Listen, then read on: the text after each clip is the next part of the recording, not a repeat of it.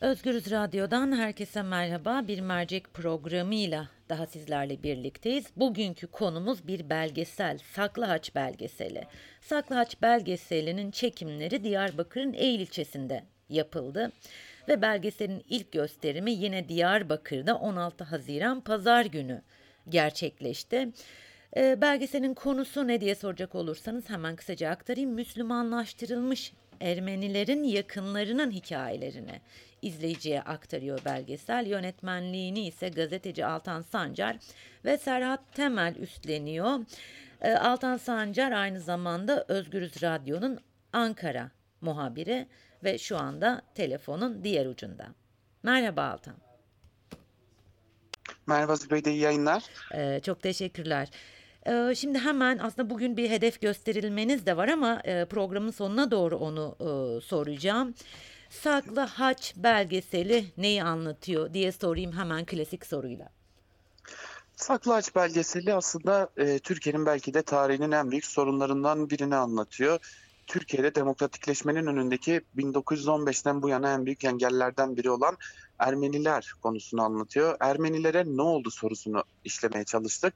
Diyarbakır'ın Eğil ilçesini aslında biz mikro örneklem olarak aldık. Diyarbakır'ın Eğil ilçesi geçmiş yıllarda aslında 1925'e kadar Müslümanlar ile Ermenilerin bir arada yaşadığı yarı yarıya nüfusa sahip olan bir yer ancak 1915 ve sonrasında başlayan süreç ile adım adım Ermenilerin nüfusu azalırken Müslüman nüfusu giderek artmaya başlıyor.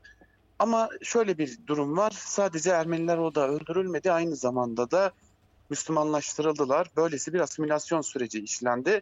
Hiç mi Ermeni kalmadı? Eğil'de hala Ermeniler var. Ancak artık ne Ermeni olduklarını biliyorlar ne de geçmişlerini, kültürlerini tam anlamıyla biliyorlar.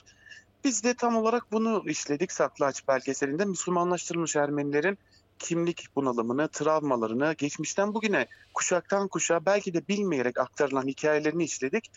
Saklıaç dedik adına çünkü bir kadın belgeseli çekerken bizlere dönüp ben size bir şey göstereceğim dedi ve uzunca yıllardır sandığında sakladı. Nenesinin, annesine, annesinin de kendisine bıraktı. Bir haçı çıkardı, gösterdi ve dedi ki bu benim geçmişim. Ben de öldüğümde kızlarımdan birine bırakacağım dedi.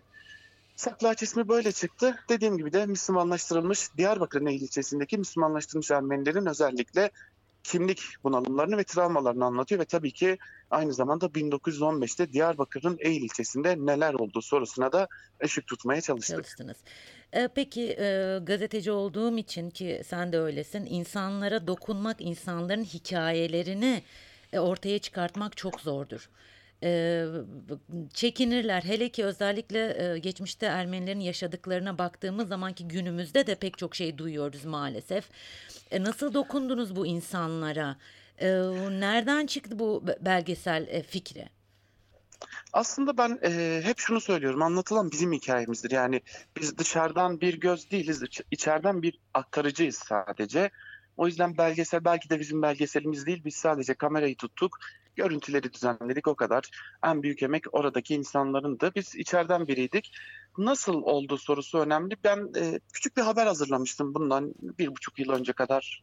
E, gazete Karınca'ya bir haber hazırladım. Sadece iki kişiyle görüştüm. En yaşlı iki Müslümanlaştırılmış Ermeni'nin birinci kuşaktan çocuklarıyla görüştüm. Haber oldukça olumlu tepkiler aldı.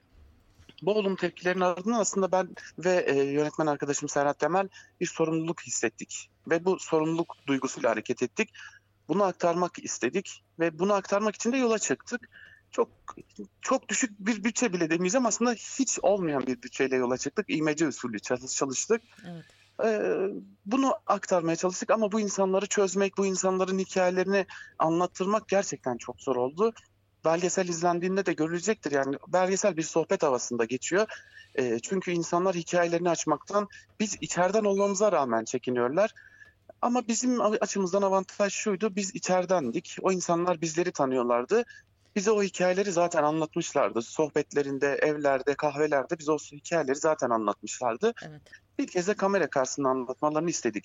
Ama şöylesi bir şey vardı. Keşke kamera karşısında anlatılanların e, aslında kamera kapalıyken anlatılanlar kamera açıkken anlatılanların onda biri bile değil. Hı hı. Keşke kamera kapalıyken anlatılanların tamamı yansıyabilseydi ancak o kamera açıldığında biz 1915'teki o korku iklimini insanların gözlerinin içinde gördük ve sanırım ondan olsa gerek hikayelerinin büyük bir bölümünü kamera karşısında anlatamadılar bizlere. Ee, Altan ben e, bir yüzleşmenin e, yaşanacağına dair umudumu hiç yitirmiyorum. Bir gün o insanlar gerçekten kameralar açıkken de e, yaşadıklarını muhakkak ki Umarım, evet. anlatacaklar, e, yü- yüksek sesle dile getirecekler. Peki e, belgesel sence Türkiye'deki Ermeni meselesinin tartışıl e, tartışmaya açacağına inanıyor musun? Bir yerine dokunacak mı bu? İnsanlar tekrar bunu gündeme getirecekler mi? Çünkü e, şey var, bir söz var biliyorsun dokunan yanar.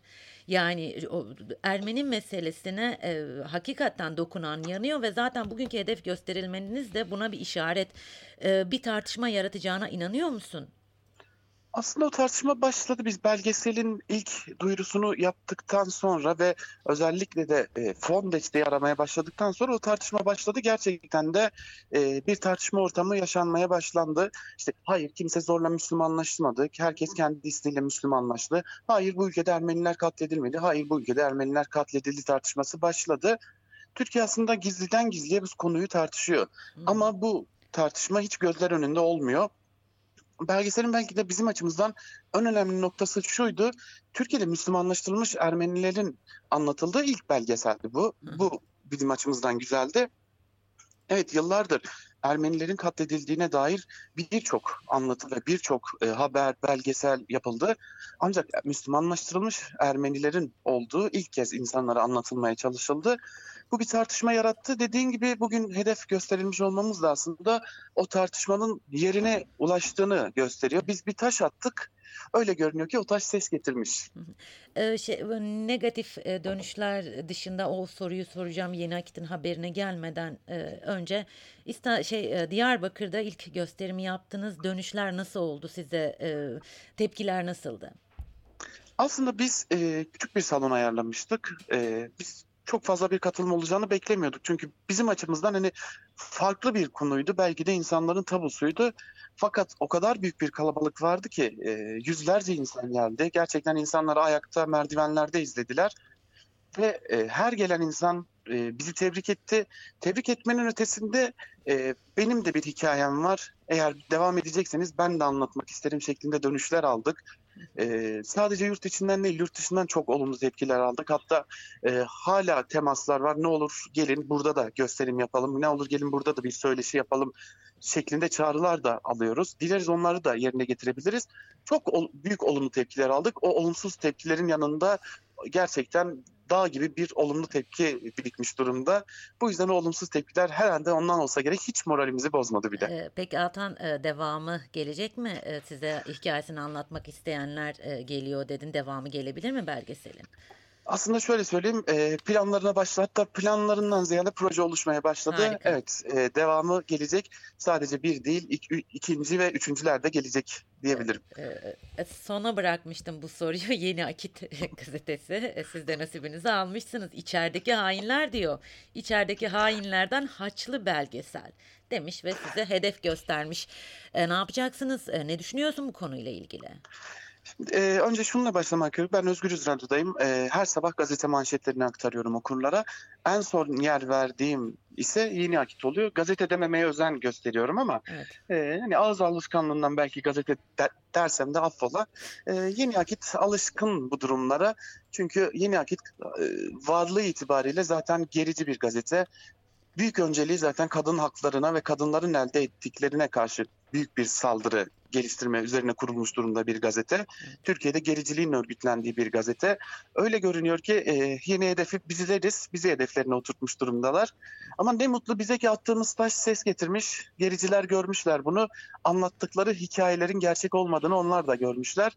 Bundan olsa gerek rahatsız olmuşlar. Ancak haber içeriği gerçekten oldukça sıkıntılı. Yani şu açıdan sıkıntılı. e, çok ağır sözler var bize karşı. Evet. Elbette ki biz onları bir hakaret olarak almıyoruz ama bir hedef gösterme söz konusu. Buradan da söylemiş olalım. Ee, birazdan hatta çok değil birazdan avukatlarımızla bir araya geleceğiz. Biz bütün hukuki yolları da zorlayacağız. Yeni Akit bu e, hedef göstermenin karşılıksız kalmayacağını, bütün hukuki yollarla kendilerine karşılık verileceğini de bilme- bilmelidir. Ee, Bizler her zaman sizlerin yanındayız Ee, biliyorsunuz. Ee, Sonuçta ortada bir belgesel var, kıymetli bir iş var. Hatta tarihi tartışacak e, türden bir belgesel var. Altan e, meslektaşın olarak, mesai arkadaşın olarak seninle gurur duyuyorum. Ben de çok teşekkür ediyorum sesimize ses olduğunuz ve hani bu kadar hızlı bir şekilde e, bu hedef göstermenin hemen ardından bu kadar hızlı bir şekilde bir dayanışma gösterdiğiniz için hem mesai arkadaşın olarak hem meslektaşın olarak hem de yönetmeni olarak belgeselin hem kendi adıma hem de diğer yönetmen arkadaşım Serhat Temel adına, mesai arkadaşlarım Mine Şiar, Dicle Sertaç Kayar adına hedef gösterilen bütün arkadaşlarım adına ben de sizlere çok çok teşekkür ederim. Şiar'a, e, Serhat'a ve Sertaç'a ben de buradan sevgilerimi gönderiyorum. Altan çok çok teşekkür ediyorum. Çok teşekkürler, iyi yayınlar dilerim. Teşekkürler. Evet Özgür izleyicileri Mercek'te e, bugünkü konuğum aynı zamanda mesai arkadaşımdı. Çünkü e, bir belgesele imza attılar ve Saklı Haç belgeseli. Belgeselin çekimleri Diyarbakır'ın Eğil ilçesinde yapılmıştı. İlk gösterimi de 16 Haziran Pazar günü Diyarbakır'da yapıldı.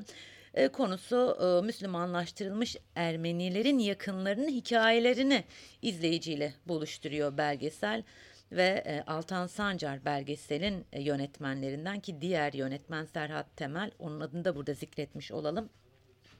Altan e, Sancar e, konuğumuzda. Altan bildiğiniz üzere aynı zamanda Özgürüz Radyo'nun Ankara e, muhabiri. E, Altan'la neler konuştuk hemen kısaca özetleyelim. E, belgesel içeriğini sorduk. Fikrin nasıl ortaya çıktığını sorduk ki insanların hikayelerinin içine girebilmek, onu kamera önünde anlatabilmek çok zordur. Nasıl bunu başarabildiniz diye sorduk ve tabii ki e, bu belgesel Ermeni e, meselesini tartıştıracak mı diye sordum. E, Altan tartışma tartıştırmaya başladık bile dedi. Muazzam çok güzel dönüşler olduğunu aktardı.